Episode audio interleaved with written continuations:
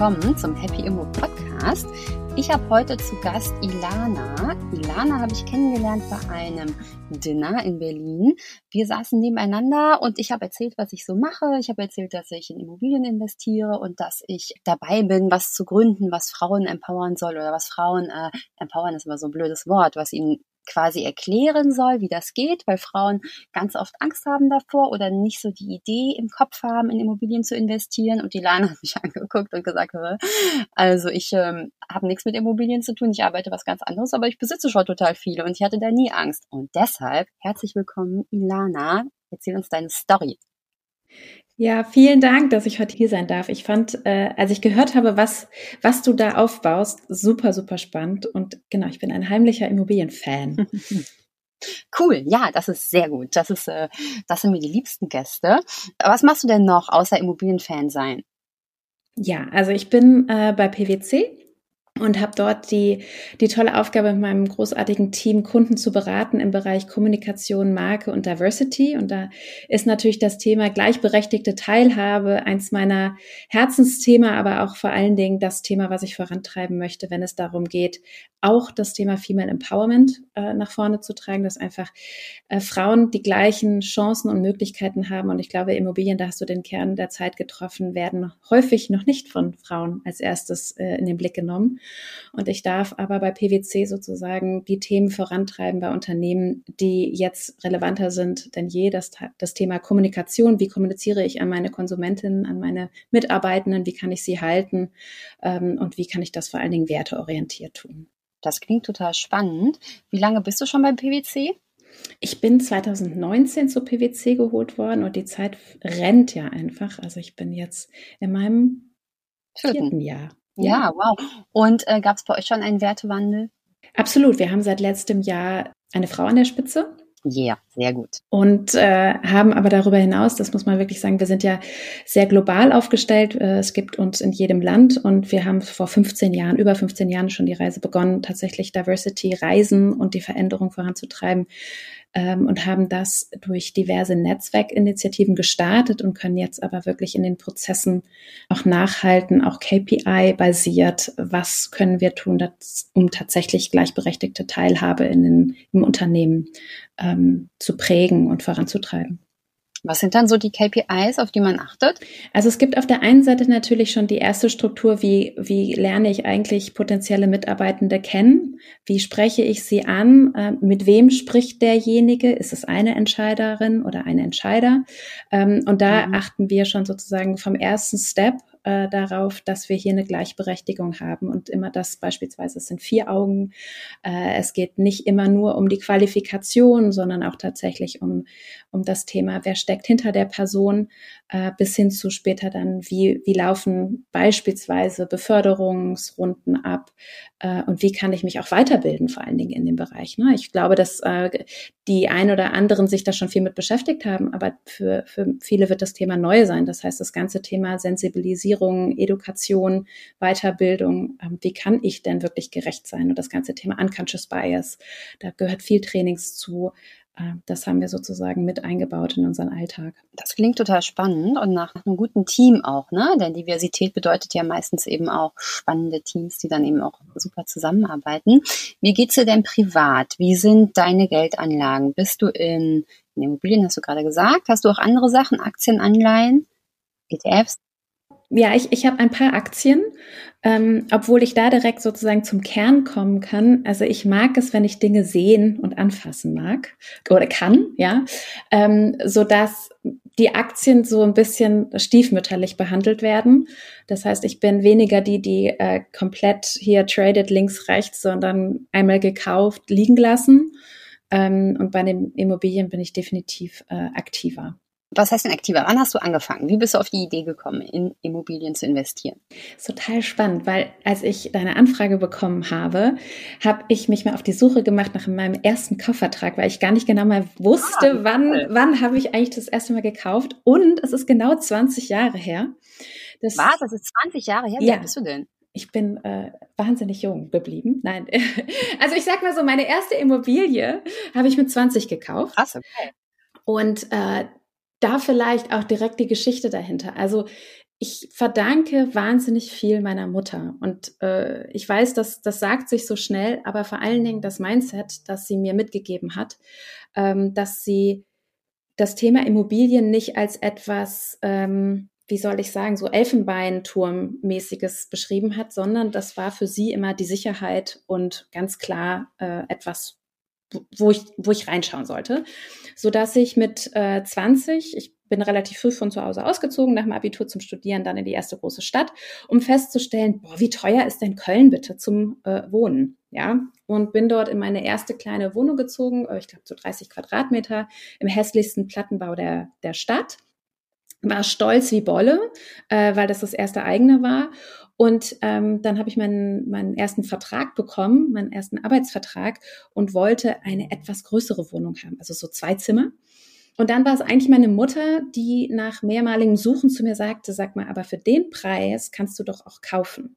Und so entstand die Idee und dann äh, bin ich relativ schnell aktiv geworden und habe gesagt, gut, dann schaue ich mir jetzt an, was gäbe es denn zu kaufen und habe mich dann immer so ein bisschen daran orientiert, äh, wäre das auch gleichzeitig die Miete, die ich ausgeben müsste. Also da, um vielleicht nochmal so die Kriterien sich anzuschauen. Und so vor 20 Jahren, als ich die erste Wohnung gekauft habe, da waren die Zinsen bei 4,9 Prozent und da hat jeder gesagt. Aha, also ungefähr so wie jetzt. Bisschen schlechter sogar. Genau, bisschen schlechter sogar.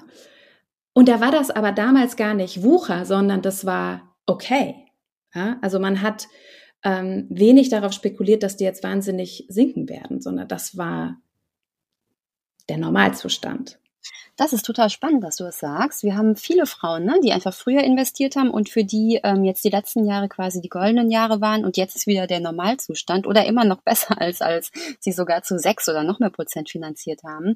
Aber man kann es natürlich auch überhaupt keinem übel nehmen, weil wenn man aufwächst und man äh, und in dem Zeitraum, also da, wo man eben das erste Mal über Investieren nachgedacht hat, da liegen die Zinsen bei einem Prozent, dann ist es natürlich wirklich eine ganz krasse Sache, wenn die Zinsen dann auf einmal bei dreieinhalb, vier Prozent liegen, ne? dann sagt man schon erstmal wow. Aber erzähl mal weiter, wie hat sich denn dann gerechnet bei dir? Ja, also es war auch damals so, ähm, dass ich dann quasi meine erste äh, eigene kleine Wohnung auch gekauft habe ähm, und das für mich auch nicht immer rosig war. Denn natürlich war der Kredit höher als so klassisch, ich sag jetzt mal, erster Job, ich hole mir eine Wohnung für 600 Euro, sondern das waren, glaube ich, damals 900 oder 1000 Euro, ich weiß es nicht mehr äh, ganz genau, aber es war schon ein Betrag, der mir wehgetan hat. Ja, also im Sinne von, ich habe dann nicht groß Urlaube gemacht, äh, sondern mir war wichtig, dass ich diesen Kredit abzahle deswegen hatte ich auch viele Phasen, dass ich es verflucht habe und gedacht habe, oh, war das wirklich das Richtige? Ne? Die Freunde machen jetzt hier einen auf Feierei und fliegen mal eben dahin und dorthin. Und ich war immer sehr darauf bedacht, dann tatsächlich auch meine, meinen Kredit abzahlen zu können. Da musstest du ja auch, ne? Da gab es ja auch irgendwie keinen Ausweg. Absolut. Das heißt, ich hatte so eine andere, eine andere Verbindlichkeit und gleichzeitig, ähm, weil häufig ja der Gedanke kommt, jetzt, wenn ich was kaufe, dann muss ich da auch jahrelang drin wohnen, hatte ich die Wohnung gerade bezogen und ein Jobangebot in Berlin bekommen. Das heißt, ich wohnte noch nicht mal ein Jahr in dieser Wohnung und merkte dann, eigentlich werde ich meinen Lebensmittelpunkt nach Berlin verlegen müssen und habe mich dann von der Wohnung getrennt, aber erstmal nur in die Vermietung sozusagen gegeben. Und das ist mir dann auch gar nicht so schwer gefallen, wie ich am Anfang vielleicht gedacht habe, weil ich zuerst gedacht, Warum hast du gedacht, dass es dir schwerfallen könnte? Weil dein Herz an der Wohnung lag oder was? Genau, weil das so das erste war. Ich habe, ähm, es war vor allen Dingen ein neu gebautes Dach, eine Dachgeschosswohnung. Das heißt, man hat viel Liebe reingesteckt in welche Fliesen und wie soll das Bad sein und welche Küche. Ach, wie geil. Hast du das mitgemacht noch? Also hast du wirklich im Neubau mitgestaltet und hast alles entschieden? Ja. Ah, wie toll. Das macht natürlich wirklich am meisten Spaß. Das kann ich sehr gut verstehen.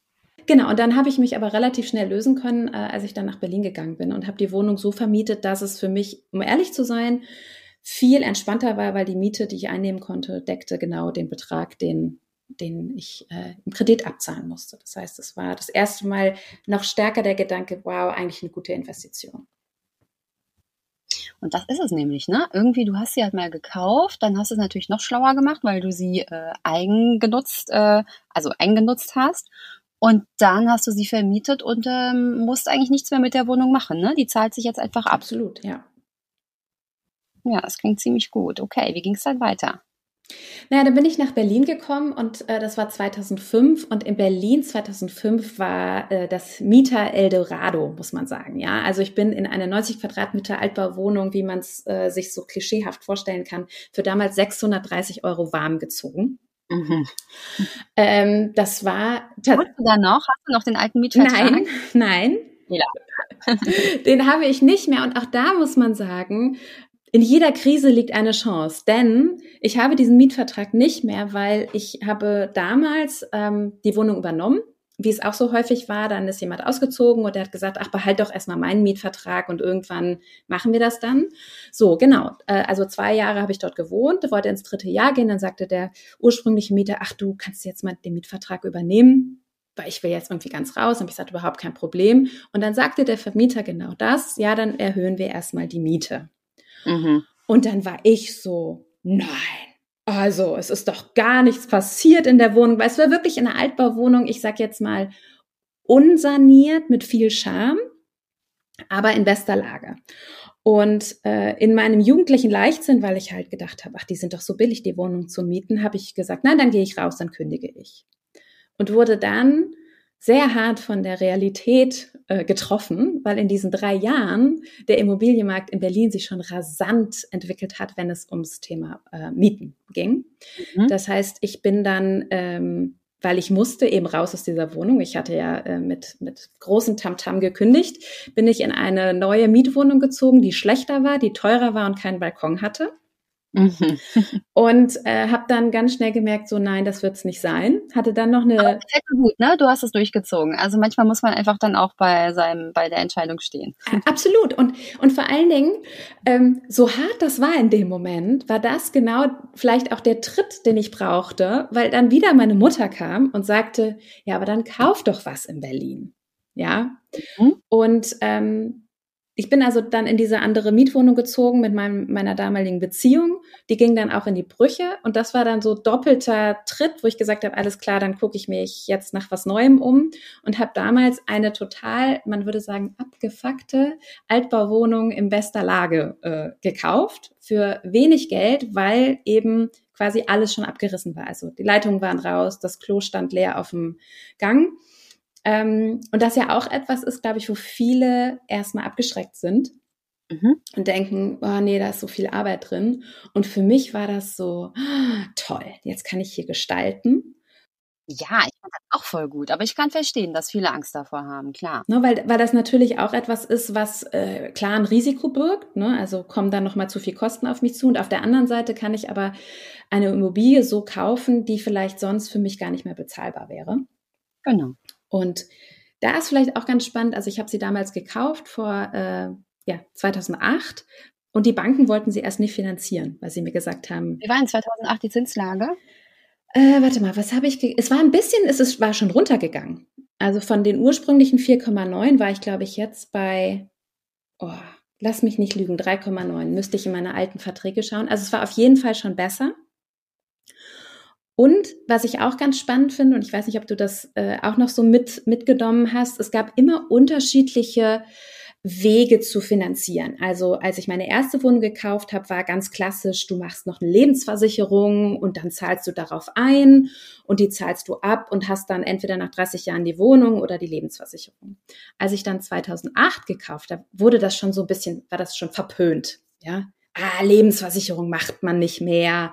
Nein, nein. Ähm, dafür gab es aber KfW-Förderung, weil es ja ein Altbau war, saniert werden musste. Ähm, und so kam ich dann immer wieder mit den neuen Regulierungen in Verbindung. Ach, bist du dann zu, hast du eine, eine coole Finanzierungsberaterin oder so, die, die, da, äh, die dich da unterstützt hat oder hast du dir das ergoogelt? Ich bin von Bank zu Bank gegangen und habe mhm. Gespräche also. geführt. Also ich hatte leider nie jemand an meiner Seite, der so Profi war und gesagt hat, hier, wir machen das jetzt so und so, sondern ich hatte immer meine Mutter und die, die, die, die definitiv. Die Frau an deiner Seite, die Immobilienfrau an deiner Seite. Absolut, ja. Und ähm, die mich immer gut beraten hat. Und vielleicht muss ich an der Stelle sagen, ich komme nicht aus einem wahnsinnig wohlhabenden Haushalt, wo man jetzt mal gesagt hat, hier, Kind, 100.000 Euro, kauf dir was. Ähm, sondern meine Eltern äh, haben ein Unternehmen klein aufgebaut. Äh, mein Vater kam mit gar nichts nach Deutschland. Und meine erste Immobilie, das muss man vielleicht nochmal dazu sagen, habe ich mir äh, mit sehr kleinem eigenfinanzierten Mitteln äh, gekauft. Das heißt, ich habe damals 10.000 Euro genutzt, um tatsächlich den, den Eigenkapitalbedarf zu decken.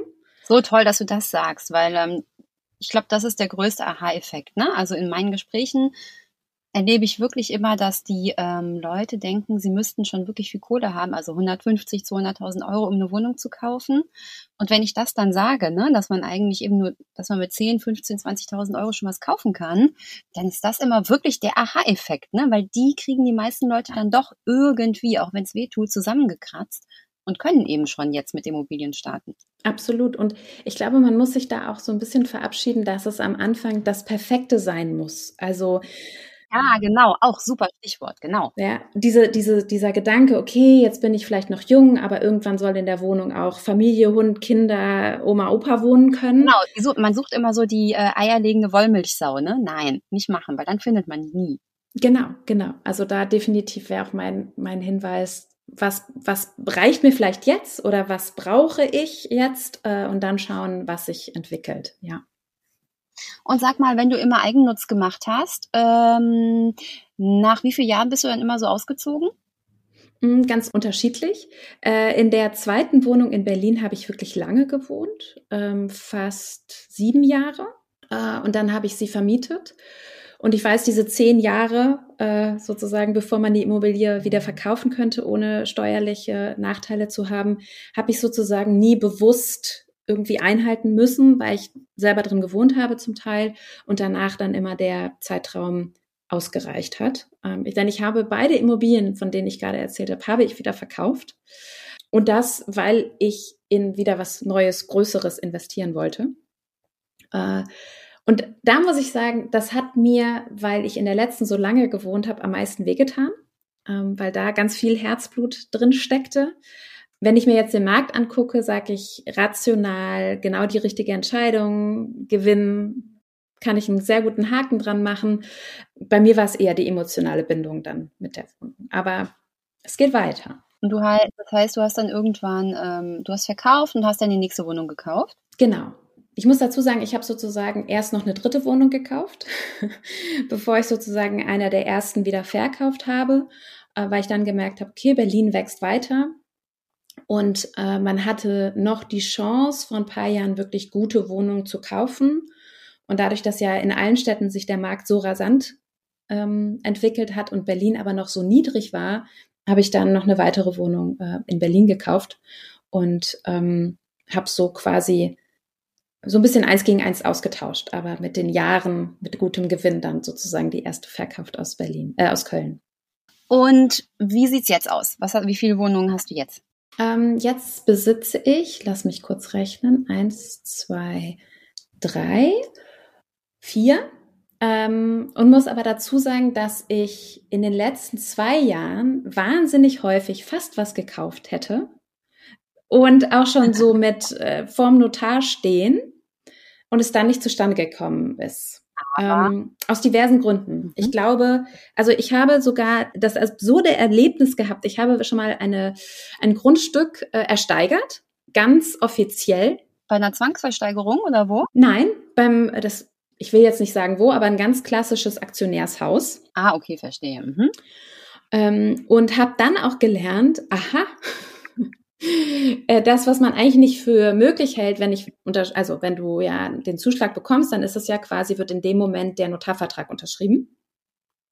Ähm, und dann habe ich das erste Mal gelernt, auch das kann wieder aufgehoben werden, wenn nämlich die Verkäufer sich nicht einigen. Das heißt, äh, in dem Fall waren es zwei Verkäufer, denen das Grundstück gehörte und nach Zuschlag hat einer der beiden die Zustimmung zurückgezogen und der Kaufvertrag musste aufgelöst werden. Das ist ja verrückt. Hättest du denn jemals eine Chance gehabt, die Zustimmung zurückzuziehen? Nein. Aha.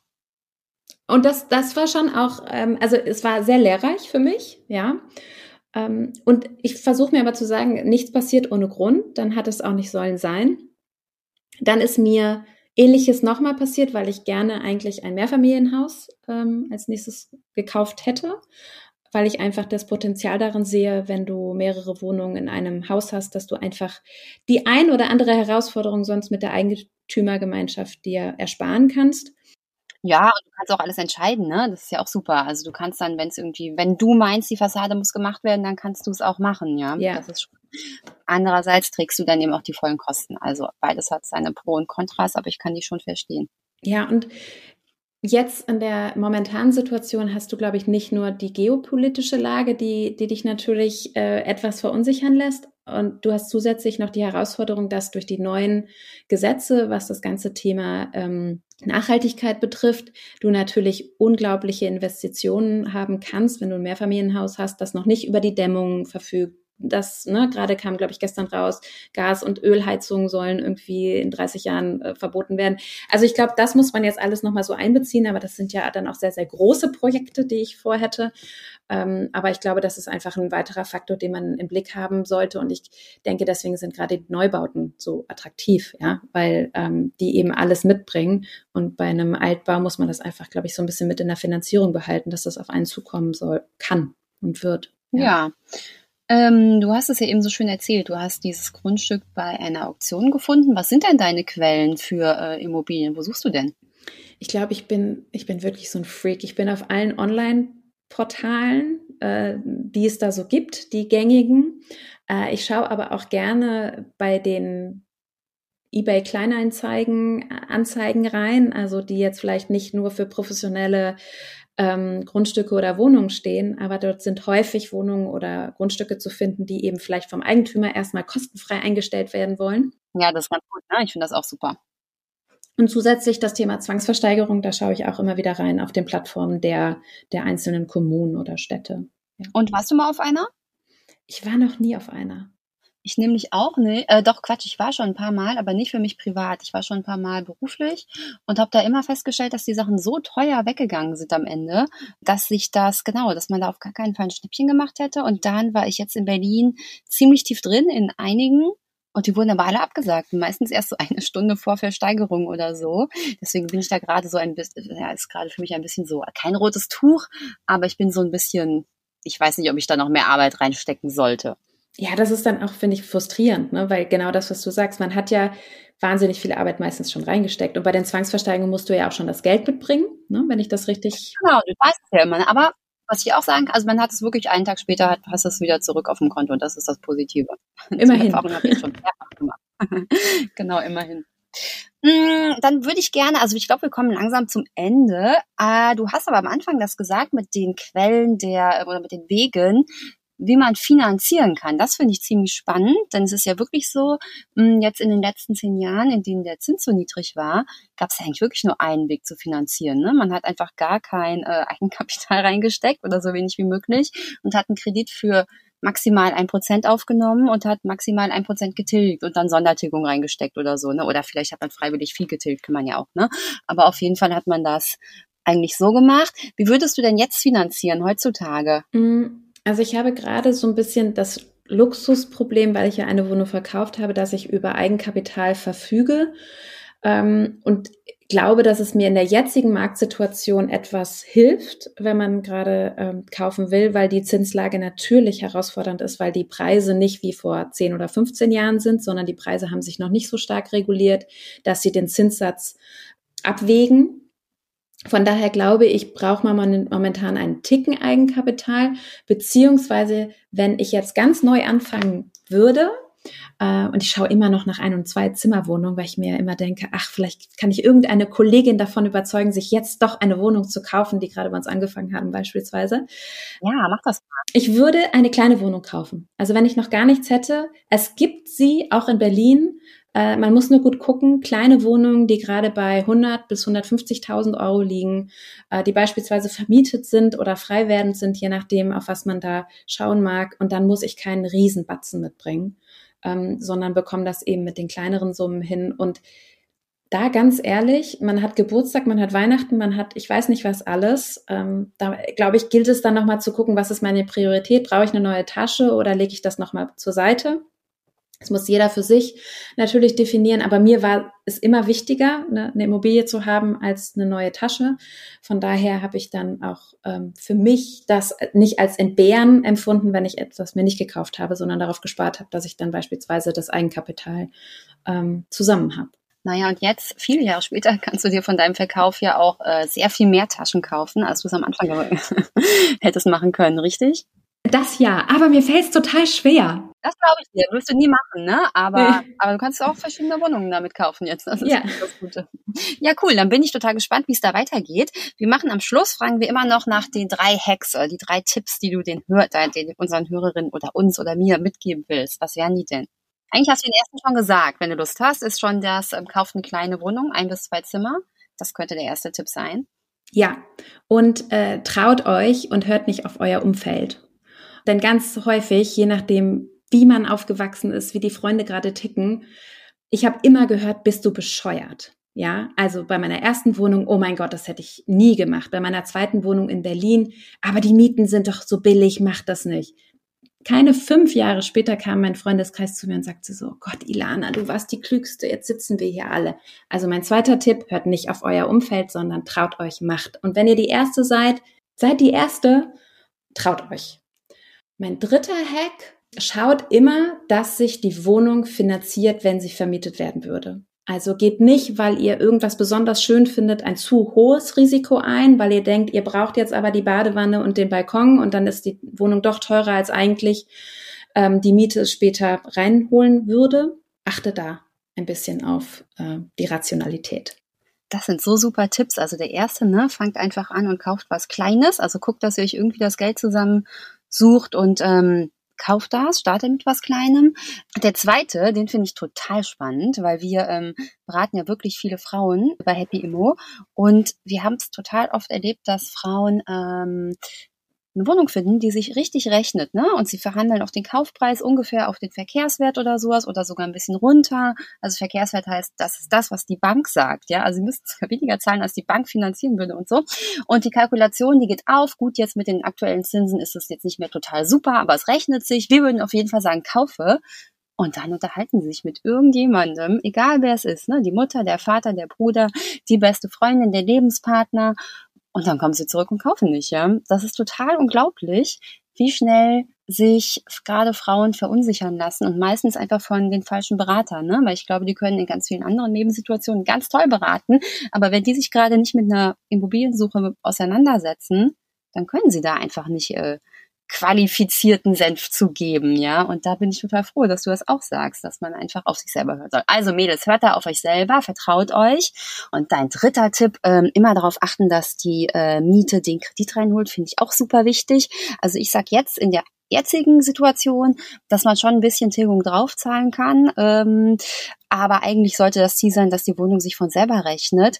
Aber das Wichtige ist dabei eben auch, dass viele sich überlegen, einfach viel teurer zu vermieten über möbliertes Wohnen oder sowas, was man, klar, wenn man auch, ähm, also das mag seine Berechtigung haben und man kann die Wohnung super schön machen und toll mit Möbeln ausstatten und so und dann ähm, äh, ist das ja auch sehr viel mehr wert. Aber ich finde es wichtig, dass sich die Wohnung auch rechnet ohne diese Zusatzeinnahmen, weil immer irgendein Gesetz kommen kann, dass das verbietet oder wie auch immer. Und deshalb ist es einfach total wichtig, wenn der Worst Case ist, dass die Wohnung sich einfach mit ganz normaler Vermietung rechnet. Deswegen danke für deine tollen Tipps. Sehr gerne. Auch vielen Dank für das Gespräch. Hat mir sehr viel Spaß gemacht. Mir auch. Und kauft, kauft, kauft. Genau. Seid mutig. Kauft, kauft, kauft, seid mutig. Cool. Vielen Dank, Ilana. Danke dir. Tschüss. Tschüss.